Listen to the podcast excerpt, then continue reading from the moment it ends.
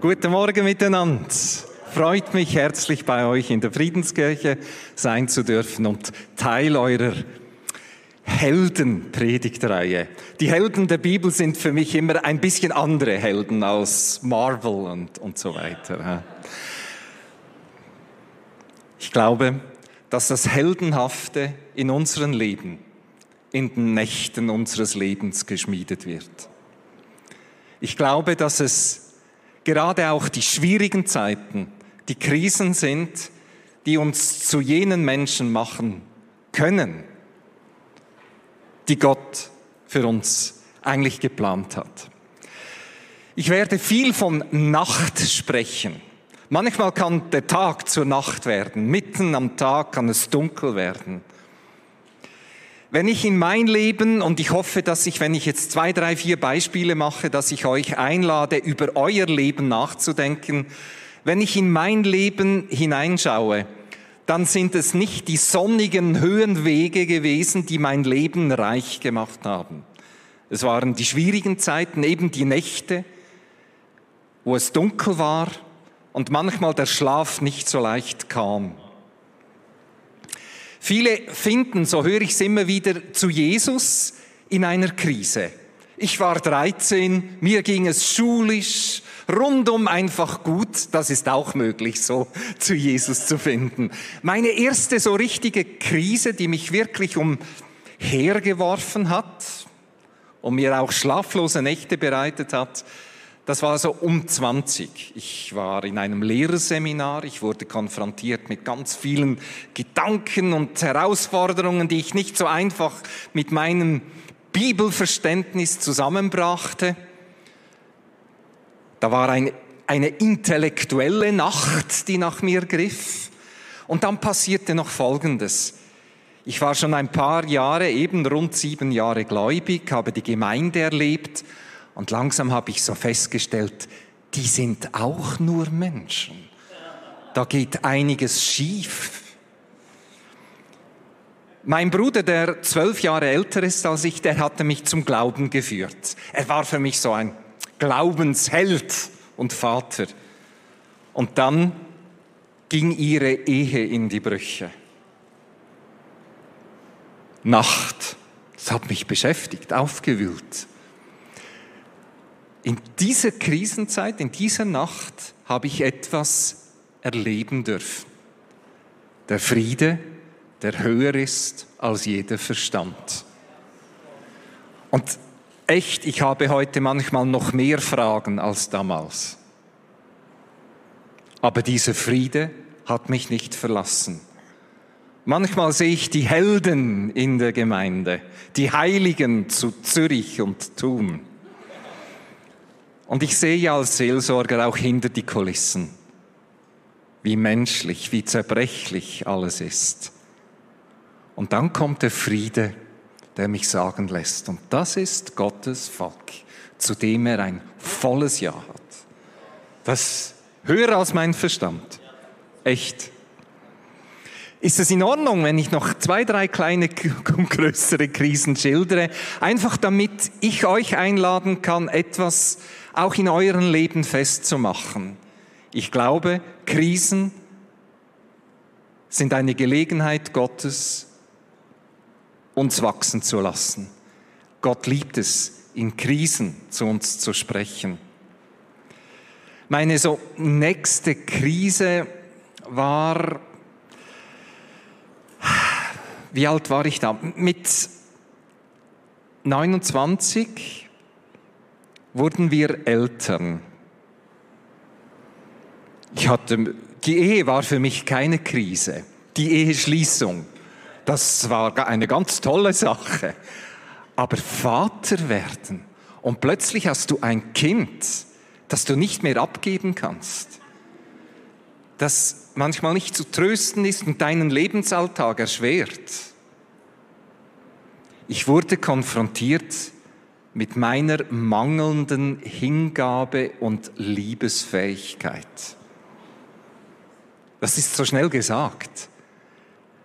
Aber manchmal habe ich mich gefragt, weiß ich wirklich zu lieben?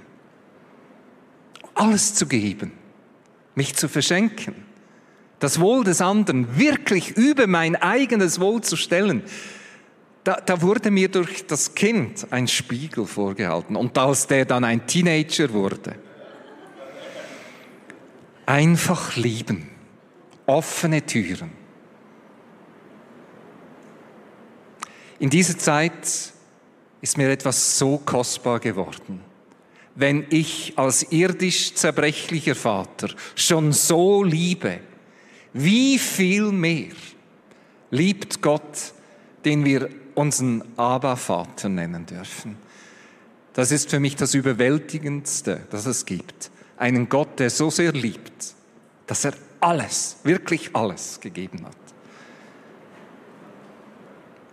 Eine, und ich glaube, dann höre ich auf, für mich eine der ganz schwierigen Nächte in meinem Leben war etwa um 40. Ähm, ich wirke liebevoll, ähm, zugänglich, glaube ich, ähm, äh, aber ganz tief unten werde ich angetrieben vom Wunsch, der Beste zu sein. Ich bin erfolgshungrig. Ich definiere sehr schnell meinen Wert über das, was ich tue.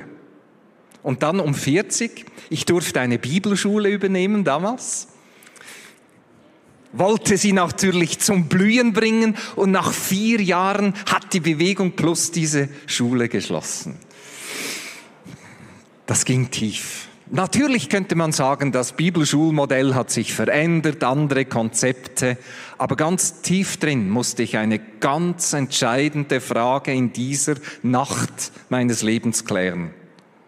Was definiert meine Identität? Was ist für mich wirklich Erfolg? Vielleicht gibt es andere Männer und auch Frauen, die sich über das, was sie tun, definieren. Und vielleicht braucht es manchmal Nächte, um zu einer ganz anderen Definition zu kommen, was mein Leben reich macht, tief macht. Die Antwort gebe ich jetzt nicht. Ich kämpfe immer noch mit dem Wunsch, erfolgreich zu sein. Aber ich merke, er hat an Macht verloren. Und es sind andere Dinge, die alles überstrahlen. So, das war so eine Einleitung. Wenn ich also in der Predigt jetzt über Nächte spreche, hoffe ich, dass, es, dass ihr es in Verbindung mit eurem Leben, mit euren Herausforderungen bringen könnt. Steine. Ich habe einen kleinen Stein hier. Manchmal dürfen wir so über grüne, saftige Wiesen in unserem Leben äh, wandeln und manchmal führt Gott uns plötzlich auf eine Steinwiese. Und unser Held, der wurde auf einer solchen steinigen, auf einem steinigen Feld von der Nacht überrascht. Schon diese Formulierung, die lässt erahnen, dass hier etwas Bedeutendes in seinem Leben geschieht. Ich rede von Jakob. Ich liebe diesen Jakob. Eigentlich ist er ein Antiheld, hätte ich beinahe gewagt. Jakob erlebte etwa 1700 vor Christus. Er war einer der ganz großen Väter Abraham, Isaac und dann eben dieser Jakob. Er ist der Stammvater des Volkes Israel. Nomen est Omen. Jakob, sein Name bedeutet Verdränger, Betrüger. Ich wage es manchmal so zu nennen, er ist ein Schlitzohr. Er mogelt sich durchs Leben. Er betrog seinen Bruder mit einer feinen äh, Mahlzeit um sein Erstgeburtsrecht. Es ging da um Erbe.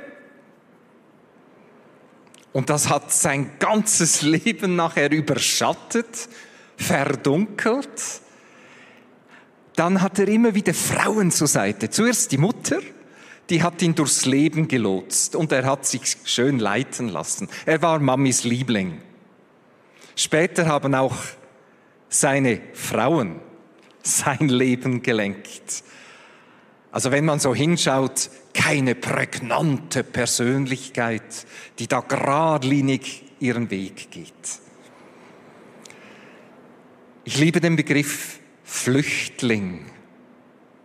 Er ist einer, der flieht. Ich glaube, manchmal hat er nicht gewusst, vor was er genau flieht. Wenn wir jetzt zu unserer ersten Geschichte, zur ersten Nacht im Leben von Jakob kommen, hier ist er auf der Flucht, weil Mami gesagt hat, geh, sonst passiert ein Unglück zu Hause. Der Esau, dein Bruder, ist so wütend, geh. Und jetzt flieht er scheinbar vor seinem Bruder. Aber ich glaube, er flieht vor etwas viel bedeutsamerem, vor der Wahrheit über sich. Und dann kommt er auf dieses Feld, die Nacht überfällt ihn, es wird dunkel und der Bibeltext, der sagt hier, dass die Nacht ihn an einem, wer möchte schon, auf einem Feld mit Steinen von der Nacht überrumpelt werden. Und was macht er? Es heißt so schön im Bibeltext, er legte den Stein den er dort vorfand, unter seinen Kopf. Ein steinernes Kopfkissen. Ich muss sagen, ich liebe die Bildsprache der Bibel. Könnt ihr euch, spricht es zu euch, versteht ihr es? Gibt es nicht auch in deinem Leben Situationen, wo du von der Nacht überrascht wirst und an einem Ort bist, wo du sagst, hier wollte ich garantiert nie sein? Und dir bleibt nichts übrig, als irgendwo mit den schwierigen Umständen das Beste draus zu machen. Du legst es unter deinen Kopf und versuchst zu schlafen. Augen zu, vergessen. Und diese Augenblicke, diese dunklen Momente, die liebt Gott, um zu uns zu reden. Wie geht es weiter? Er hat einen Traum. Gott spricht zu ihm, Stein unter dem Kopf, ideale Umstände für einen sanften Schlaf, oder könnte man meinen. Aber gerade in dieser Nacht spricht er zu ihm. Du kannst die nächste Folie zeigen. Da hatte er einen Traum. Sieh, eine Treppe stand auf der Erde. Ihre Spitze, Spitze reichte bis zum Himmel. Und hier begegnet ihm Gott. Das ist eine Leiter, die er da im Traum sieht. Das Land, auf dem du hier liegst, das will ich dir und deinen Nachkommen zum Besitz geben. Ehrlich, dieses Land, Steine. Will ich das? Das ist der Grundstein, der hier in der Verheißung Gottes gegeben wurde für das verheißene Land. Es beginnt mit einer sehr steinen übersäten Wiese. Hätte er wahrscheinlich nicht ausgewählt. Vielleicht will Gott gerade dort, wo es manchmal etwas hart ist, unbequem, will Gott dir etwas schenken. Land, Besitz, Neues, etwas Kostbares. Und jetzt der nächste Bibelvers, der ist so stark. Jakob erwacht. Manchmal weiß ich nicht, ob er einfach aus dem Schlaf erwacht oder ob er plötzlich etwas realisiert. Hört diesen Satz wirklich. Der Herr ist an diesem Ort und ich wusste es nicht. Ich wage es in unsere Leben hineinzusprechen. Wer liebt schon Krisen? Niemand. Wenn der Ehepartner so, jetzt hätte ich beinahe gesagt, dumm tut. Wenn es wirklich schwierig ist, das liebt niemand. Und gerade in diesen Krisen sagt Gott zu dir, ich bin da. Ich will Geschichte schreiben. Heilsgeschichte. Ich bin nicht gekommen, um zu zerstören, sondern Rettung, Leben zu bringen. Und ich wünsche uns heute Mut, dass du das über deinem Leben und vielleicht über den dunklen Zeiten deines Lebens aussprichst wirklich, der Herr ist da und ich habe es nicht gewusst. Manchmal fühlen wir es nicht, sehen wir es nicht, aber der Herr ist da. Darf ich dir das zusprechen? Der Herr ist da in deinem Leben. Gerade dann, wenn es hart ist. Wie geht der Bibeltext weiter? Ich liebe einfach solche Texte. Kurz zusammengefasst, er realisiert, dass Gott hier da ist und dieser Stein, der ihn eine mehr oder weniger angenehme Nacht beschert hat, er nimmt diesen Stein, salbt ihn mit Öl und sagt, das ist der Grundstein für das Haus Gottes. Und später war hier das Zentrum des Volkes Israel in Bethel, dem Haus Gottes. Nimm deine schwierige Lebenssituation, das, was du nicht verstehst. Vielleicht ist es ein Riesenstein, vielleicht ein Kiesel, der dich in deinem Leben so mühsam über Tage, Wochen, Monate ärgert, plagt, umhertreibt, nicht zur Ruhe kommen lässt, ob groß oder klein. Bring es Gott und weihe es Gott. Herr, meine Ehesituation, meine Gesundheit, die Krankheitsdiagnose, die schwierigen Kinder, mein Zivilstand. Ich weihe es dir. Du bist hier, ich wusste es nicht. Ich weihe es dir, dass es zum Haus Gottes wird, wo du mir begegnen kannst. Freunde, das macht uns zu Helden in der Nacht. Viele versuchen die Krisen einfach hinter sich zu bringen, möglichst schnell, dass wieder Normalität einkehrt. Ich möchte uns heute ermutigen, die biblischen Antihelden hätte ich gesagt, wie Jakob, er hat in der Krise Gott erlebt. Und das möchte unser himmlischer Vater auch in deinem Leben dir begegnen. Ist es angekommen? Ich dachte, ich, habe so viel auf dem Herzen, ich muss noch eine zweite Nacht nehmen. Aber irgend, irgendwie finde ich das so bedeutsam, was ich hoffentlich in eure Herzen hineinreden konnte. Ich würde gerne kurz beten. Ich würde gerne dafür beten, dass du musst nicht sagen, aber vielleicht ist etwas in deinem Leben hochgestiegen. Du hast dich vielleicht an Nächte erinnert, in denen du nicht die Erfahrung von Jakob gemacht hast. Irgendwo möchtest du nur vergessen, hinter dich lassen.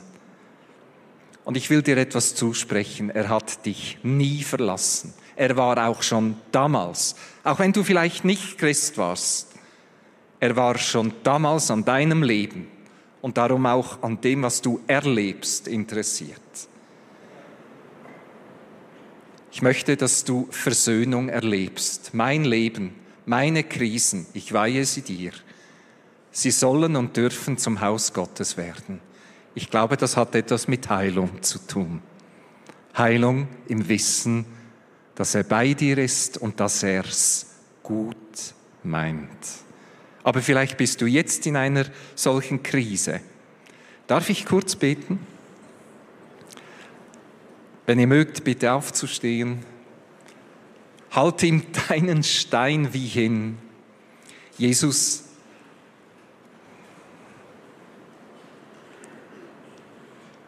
du hast aus dort am Kreuz in der dunkelsten Nacht am Tag, in der Krise des Kreuzes, hast du Heil in diese Welt gebracht. Und ich möchte das über unseren Wunden, über unseren Krisen, über dem Schwierigen und Schmerzlichen, dem Beschämenden, dem Unverständlichen aussprechen. Du verwandelst Fluch in Segen. Du bist der, der aus allem etwas Gutes für uns herauswachsen lässt. Und ich spreche es über uns aus, in den Krisen willst du uns begegnen. Du lässt uns wachsen. Du willst, dass Leben sich entfalten kann. Und durch dich, Jesus, verliert die Nacht ihren Schrecken. Durch dich, Jesus, fließt aus Wunden auch in unserem Leben Heilsames. Alle Dinge dienen zum Besten denen, die dich lieben, die dir vertrauen. Ich spreche das in dein Leben, in deine Lebenssituation hinein. Amen. Amen. Die zweite Nacht, ich muss Gas geben, aber die muss ich nochmals teilen. Die hat mein Leben geprägt. Ich bin Jakob, habe ich den Eindruck. Einige Jahre später nach diesem Traum passiert's wieder. Die Vergangenheit holt ihn ein. Sein Bruder kommt mit 400 Knechten. Panik. Nicht nur sein Bruder holt ihn ein, sondern ich glaube seine Vergangenheit, sein Lebensstil, wer bin ich eigentlich? Und dann kommt diese Nacht.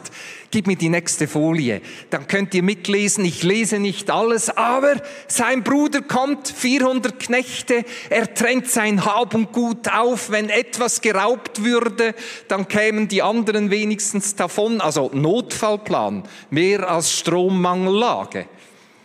Das ging da ans Lebendige. Und dann macht er es, dass er seine seinen bedeutsamsten Besitz, seine Familie, Kinder, Frauen, auf die eine Seite des Jabok schafft und dann geht er wieder zurück auf die andere Seite des Flusses und dann heißt es, in dieser Nacht war er ganz allein. Wir verstecken uns so oft hinter Geschäftigkeit, vielen Beziehungen, und die, die Momente, die uns zu Helden machen, sind jene Momente, wo wir uns nicht mehr hinter Mami, im Fall von Jakob, hinter seinen Frauen versteckt, sondern er hinsteht und sagt, hier bin ich in der Nacht meines Lebens und ich stelle mich meinem Leben.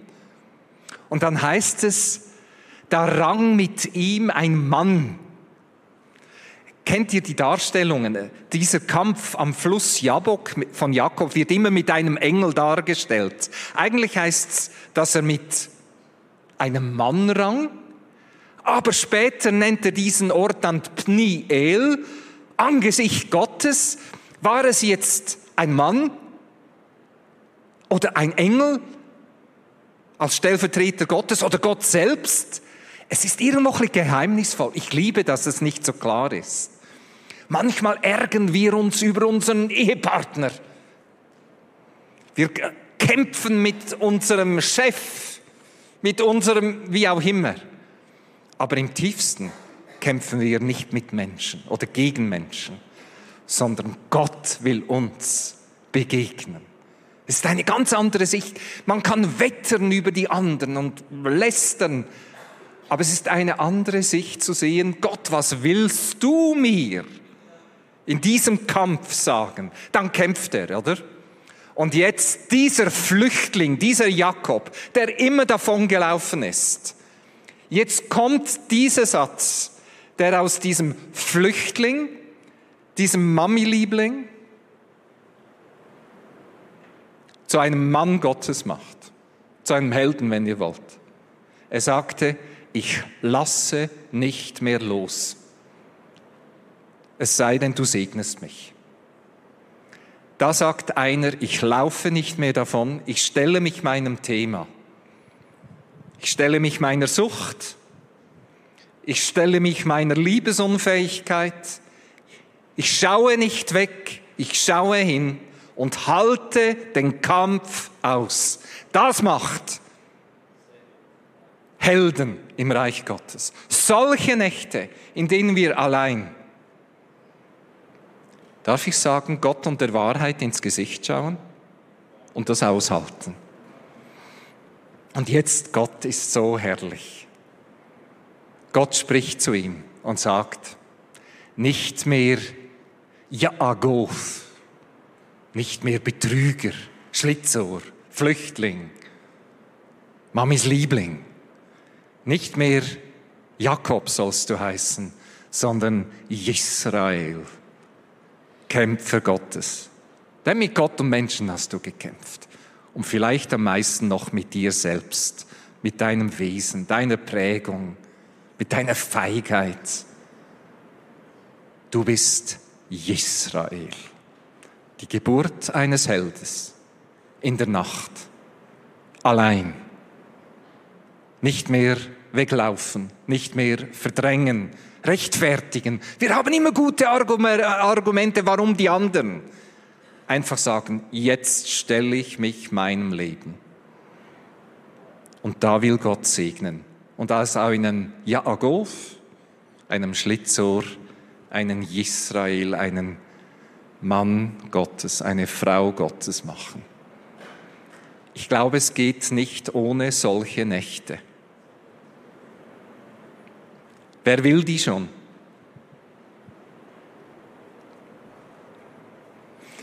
Ich, der Schluss, den liebe ich einfach, oder? Da hat er mit Gott gekämpft. Er wurde gesegnet mit einem neuen Namen und damit auch mit einer Zukunft. Sein Name Jakob, Doppelname Israel, der wird ja zum Name für das verheißene Volk, für das Volk Gottes, für Israel. Wow. Also, ich muss ganz ehrlich sagen, was ist für dich ein Held? Ist das Spider-Man oder ich weiß nicht, Superman? Die biblischen Helden, die sind so wie du und ich. Ich liebe die Bibel weil ich den Eindruck habe, ich kann mich in ihnen wiederfinden. Und darum ist die Botschaft auch für dich, du hast eine Zukunft. Und wenn eine Nacht kommt, flüchte nicht, stell dich hier, vielleicht auch mal allein und lass nicht los, bis er dich segnet. Eben der Schluss dann. Dieses Bild, das wäre jetzt für eine Filmstele à la Hollywood natürlich herrlich. Es heißt hier, dass Jakob den Ort Pniel nannte, Angesicht Gottes. Hier bin ich Gott begegnet. Und dann hinkt er in den Sonnenaufgang. Helden hinken. Ich traue keinem, der nicht hinkt.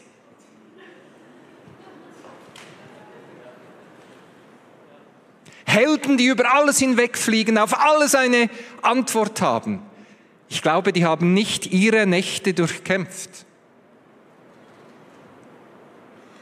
Ich habe versucht, ein Auge, ein Ohr und vor allem ein Herz zu entwickeln für Menschen, die den wichtigsten Kampf oder die wichtigsten Kämpfe in ihrem Leben gekämpft haben, den in den Spiegel der Wahrheit zu schauen. Und ehrlich, das verkraftet keiner von uns. Aber wir haben einen neuen Spiegel erhalten. Das sind die Augen unseres himmlischen Vaters. Und in diesen Augen erkennst du nicht nur das, wofür du dich vielleicht schämst oder wo du enttäuscht bist über dich oder wo du dir Vorwürfe machst. Ich habe falsche Entscheidungen getroffen, wahrscheinlich. In diesen Augen erkennst du etwas anderes. Du bist mehr, als das du siehst. Ich sehe eine Tochter, einen Sohn Gottes. Und deine Schwäche ist im tiefsten deine Stärke. Hinken bedeutet, ich vertraue nicht mehr auf mich. Ich weiß, dass ein anderer in mir lebt. Und wenn der mich nicht hält, wenn der mich nicht trägt, habe ich keine Chance. Ich vermute, dass nur jene, die solche Nächte mit Gott gerungen haben, mich jetzt verstehen. Und vielleicht solltest du sagen, die nächste Nacht, Herr, die du mir schickst, der weiche ich nicht aus. Man kann so schnell den Fernseher einschalten, eine Party feiern oder Vorwürfe machen und alle anderen sind schuld. Nein, ich lasse nicht los. Ich schaue hin. Suche vielleicht auch Seelsorge, der mir nicht nur Recht gibt, der Seelsorger, sondern mich herausfordert, sich, dass ich mich meinem Lebensstil, meiner Geschichte stelle Und dann wird auch über dir die Sonne aufgehen. Schönheitsfehler, du wirst hinkend in den Sonnenaufgang hineingehen. Ich liebe hinkende Menschen. Die strahlen etwas von Demut aus und gleichzeitig von einer Autorität, die von einer anderen Quelle kommt als von ihrem Erfolg. Ihre Quelle, sie sind Gott begegnet. Und er hat sie gesegnet. Und das ist ihr Anker. Amen. Ich glaube, es ist genug für heute. Ihr könnt als Band hochkommen. Danke vielmals.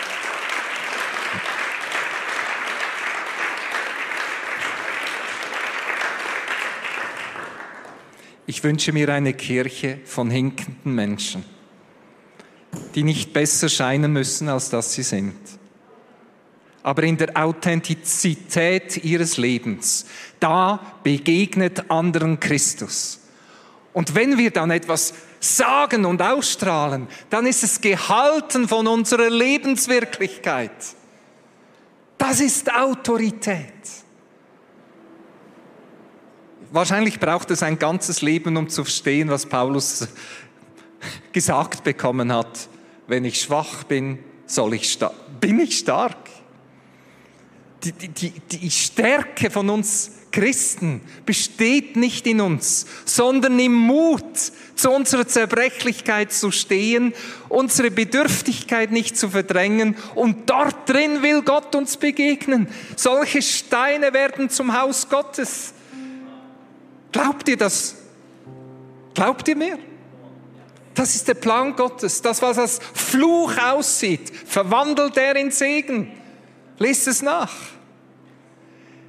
Ich würde das gerne nochmals über uns aussprechen und bitte mach es, wie du es willst. Ich liebe es, wenn wir Hände ausstrecken und irgendwo empfangen.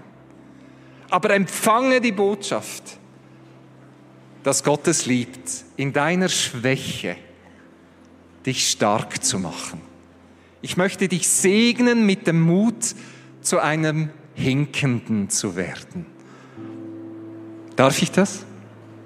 Okay? Jesus, du siehst jetzt die offenen Hände. Und ich meine auch zu spüren, Herr, dass ganz viele an ihr Leben denken und sagen, wo habe ich es verpasst, in meiner Krise dir zu begegnen. Bei dir ist es nie zu spät. Bei dir gibt es nicht nur eine zweite Chance. Du bist so leidenschaftlich, dass du nicht aufgibst uns in diese Bestimmung hineinzuleben, die du für uns gedacht hast. Und das spreche ich über dir aus, es ist nicht zu spät.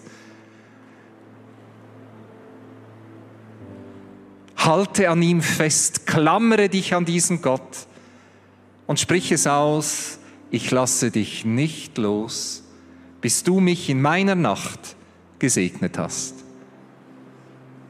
Und ich segne euch mit einem Sonnenaufgang dass ihr hinkend, ein bisschen langsamer, aber mit einer neuen Autorität in euer Leben hineingeht. Ich segne euch mit Hoffnung, mit der Gegenwart von Christus.